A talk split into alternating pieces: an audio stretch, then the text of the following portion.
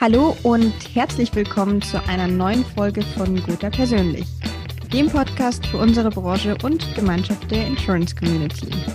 Mein Name ist Stefanie Gasteiger, Redakteurin der New Finance Mediengesellschaft und zur heutigen Ausgabe freue ich mich sehr auf ein Gespräch mit der Senior-Expertin im Nachhaltigkeitsmanagement der Gotha, Lisa Janke. Sie ist außerdem Mitglied des Vorstands der Gotha Stiftung und das ist gleichzeitig auch ein Thema, zu dem die Nominierungsfrage passt, die ihr gestellt wurde. Aber bevor ich die weitergebe, erstmal herzlich willkommen, liebe Frau Janke. Danke sehr, Frau Gastdecker. Ja, wie angekündigt, die Nominierungsfrage ist auch gleich die Einstiegsfrage in unserer heutigen Ausgabe. Und zwar stammt die von Thorsten Borchert. Und er fragt sie, warum hat ein Versicherungskonzern denn eigentlich eine Stiftung? Ja, das war eine gute Frage von Thorsten. Die Gotha Versicherung hat sich die Stiftung zu ihrem 200-jährigen Geburtstag geschenkt. Das war im Jahr 2020. Also haben wir jetzt ungefähr schon zweijähriges Jubiläum der Gotha Stiftung. Mhm. Und es war ein ganz schöner Gedanke, der dahinter steht. Man hat sich gesagt, wir als Gotha Konzern, wir leben Nachhaltigkeit, aber wir wollen eben Nachhaltigkeit nicht nur in unserem Konzern leben, für die Gemeinschaft der Versicherten, sondern auch darüber hinaus. Und das ist ein total schöner Gedanke, der auch sehr gut zu einem Versicherungsverein auf Gegenseitigkeit passt, sich also Gedanken zu machen, wie wirken wir in die Gesellschaft und wie können wir ein guter Partner vor Ort sein und Nachhaltigkeit eben über unsere Grenzen hinaus auch in die Gesellschaft tragen. Mhm. Welchen Stellenwert nimmt so eine Stiftung denn dabei ein? Also einerseits hat es ja, oder Anders gefragt, was entgegnen Sie der Nachfrage, ob beziehungsweise wie dadurch das Kerngeschäft beeinflusst wird? Gerät es aus dem Fokus oder nimmt man es vielleicht einen anderen Aspekt noch mehr in den Fokus mit rein? Genau diese Frage haben wir uns auch gestellt. Unsere Abteilung Nachhaltigkeitsmanagement ist ja noch gar nicht so alt. Wir wurden erst auch 2020 gegründet und dann ist natürlich ganz wichtig am Anfang, äh, dass man sich nicht verrennt, sondern dass man mhm. sinnvolle Prioritäten setzt. Und im Nachhaltigkeitsmanagement gibt es dafür ein ganz tolles Tool und das ist die Wesentlichkeitsanalyse. Egal wie groß das Unternehmen ist, egal in welcher Branche man arbeitet, man sollte am Anfang so eine Wesentlichkeitsanalyse durchführen. Mhm das hat den Sinn, dass man auch die Themen bearbeitet, die nicht nur schön sind, nice to have oder einfach sind, sondern eben auch die Themen bearbeitet, auf die es wirklich ankommt als Unternehmen, aber auch als Stiftung haben wir ja externe Effekte. Wir werden nicht nur von unserer Umwelt beeinflusst, zum Beispiel durch den Klimawandel oder durch Gesetzgebung, sondern wir mhm. beeinflussen ja mit unserem Wirtschaften auch die Umwelt um uns herum. Und sich da kritisch die Fragen zu stellen, okay, wenn das der Fall ist, wenn wir ein Corporate Citizen sind, wie beeinflussen wir denn? Welche externen Effekte haben wir? Wie müssen wir die steuern? Und wie können wir einen sinnvollen Beitrag leisten? Und diese Wesentlichkeitsanalyse haben wir gemacht. Wir haben nicht nur unseren Vorstand dazu befragt und unsere Führungskräfte, sondern auch ganz viele externe Stakeholder.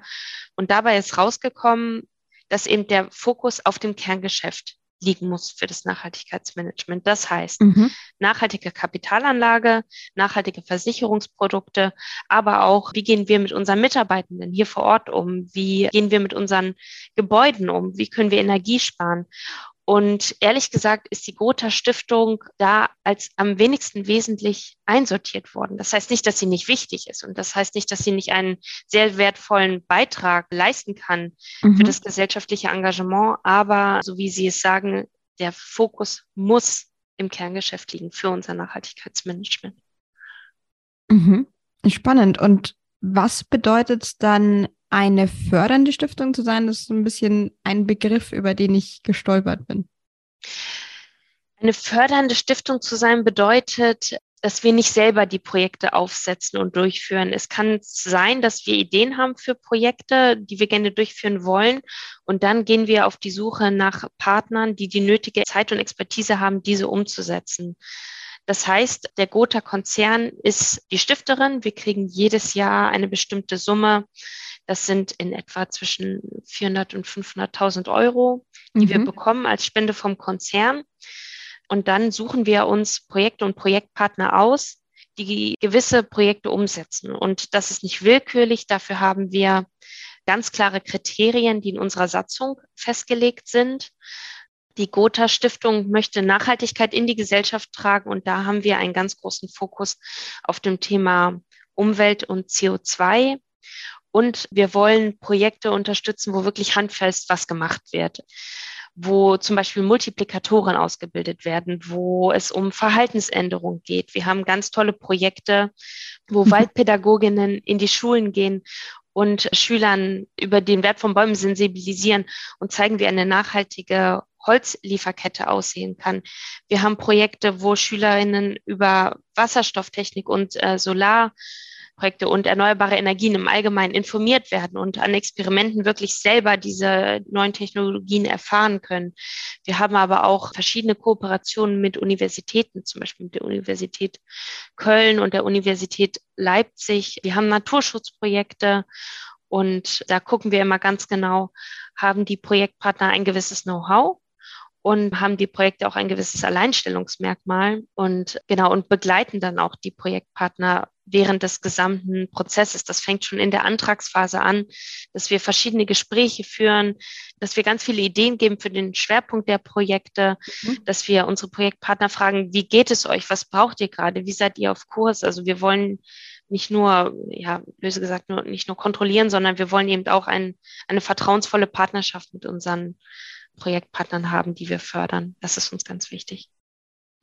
Ich finde es sehr interessant, wenn ich mal über meine eigene Schulzeit nachdenke. Gut, da war der Klimawandel noch nicht so ein großes Thema, außer in bestimmten politischen Bereichen, da mit Sicherheit schon. Aber auch, dass man sagt, man hat jetzt wirklich externe Leute, die in die Schulen kommen und die Kinder da schon an die Hand nehmen, sprichwörtlich, und darauf hinweisen, was eben eine gute Umwelt bedeutet, wie man das Ganze gestaltet, was Nachhaltigkeit ausmacht und welchen Schwerpunkt das hat. So gesehen sehr, sehr spannend, dass man dann solche Projekte fördert. Was mich interessieren würde, Sie hatten Kriterien erwähnt, mit denen man diese Partner auswählt. Wie sehen die denn aus?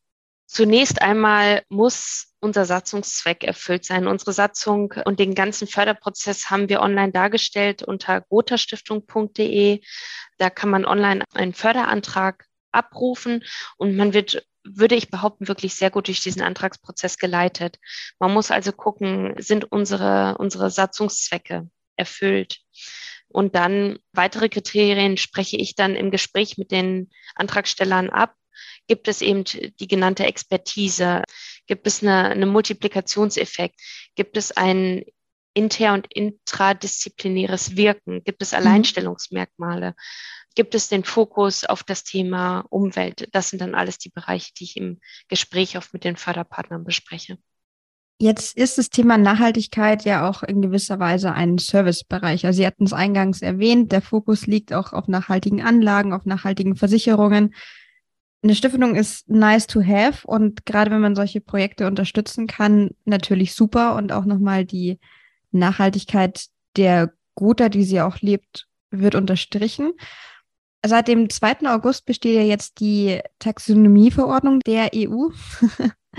und gerade für den Versicherer wie die Gotha, die, wie gesagt, das, das ganze Thema auch sehr stark lebt und nach außen trägt, sind es ja sehr gute Nachrichten, um den eigenen Fortschritt beziehungsweise das eigene Engagement auch in Sachen Nachhaltigkeit nach außen zu tragen oder mit Beispielen auch voranzubringen. Jetzt würde mich interessieren, inwiefern denn diese ESG-Kriterien Vertriebspartnerinnen und Vertriebspartnern der Gotha in Anführungszeichen in die Karten spielen. Also was macht die Gotha durch solche Entscheidungen zum besten Partner? Nachhaltigkeit an sich ist lange schon kein Nice to Have mehr, sondern Nachhaltigkeit wird von Unternehmen heutzutage erwartet von den Kunden. Ich glaube, das ist in anderen Bereichen, wie zum Beispiel im Handel, schon viel, viel länger der Fall. Und dort ist es auch greifbarer. Dort gehen Kunden in das Unternehmen rein, also in den Discounter zum Beispiel, und sehen ganz klar durch gewisse Logos, okay, dieses Produkt ist nach biologischen Kriterien angebaut oder hier gibt es ein Tierwohl-Label mhm. und da, da kennen wir das schon Tag ein, Tag aus. Bei Versicherungsprodukten wissen viele Kunden noch gar nicht, dass es einen Zusammenhang zwischen dem Produkt und Nachhaltigkeit gibt. Und da geht es an uns, in diesen Dialog zu treten und den Kunden auch darauf aufmerksam zu machen.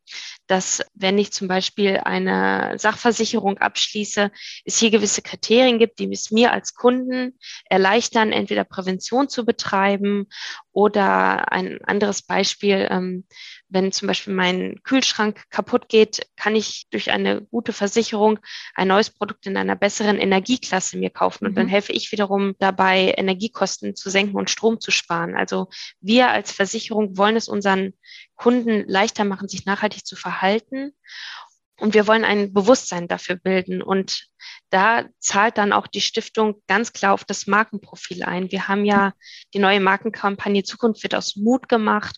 Und da zahlt Nachhaltigkeit und auch die Stiftung ganz klar drauf ein.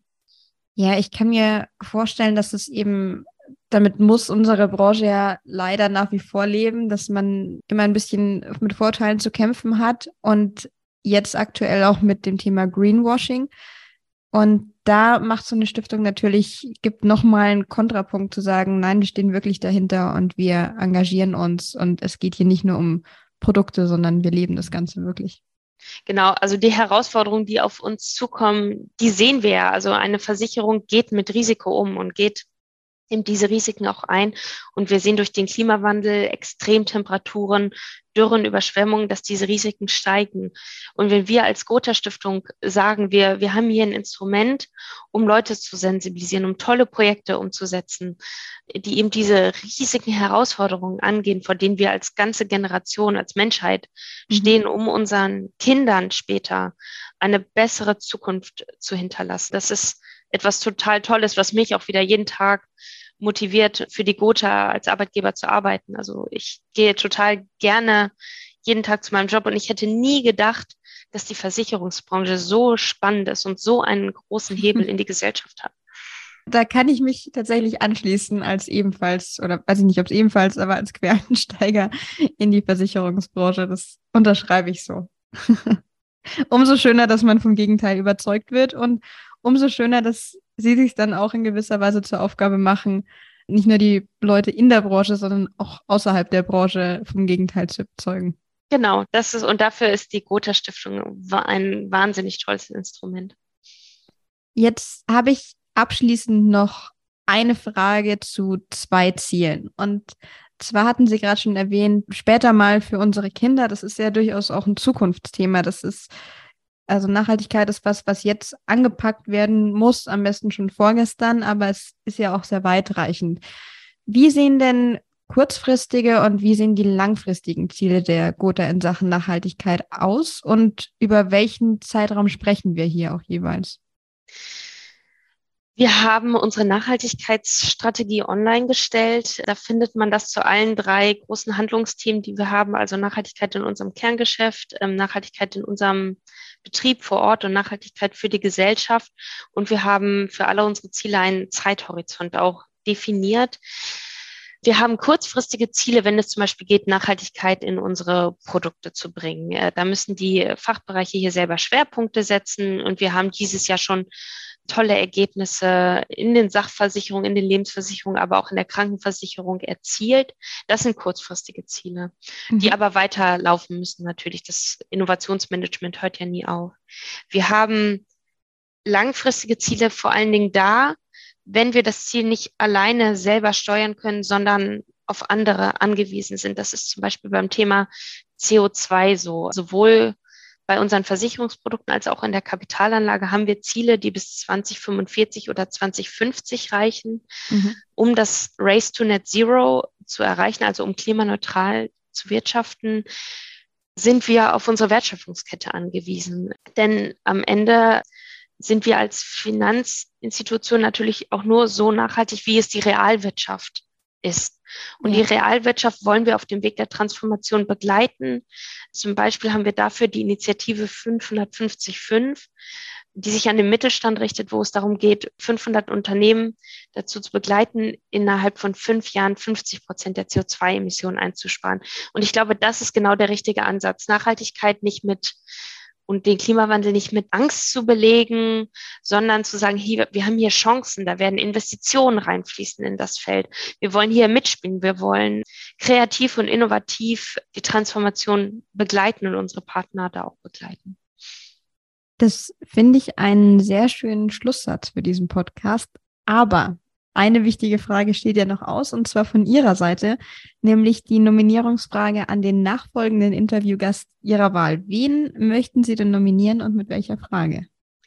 Ich möchte Emma Roach, die Geschäftsführerin von Orbitcher, nominieren, die sich in sehr vielen Bereichen auskennt, sei es Weiterbildung zum Thema, aber sei es vor allen Dingen auch Innovationsmanagement. Und hier möchte ich Sie fragen, wie kann man Innovation und Nachhaltigkeit am besten miteinander verbinden?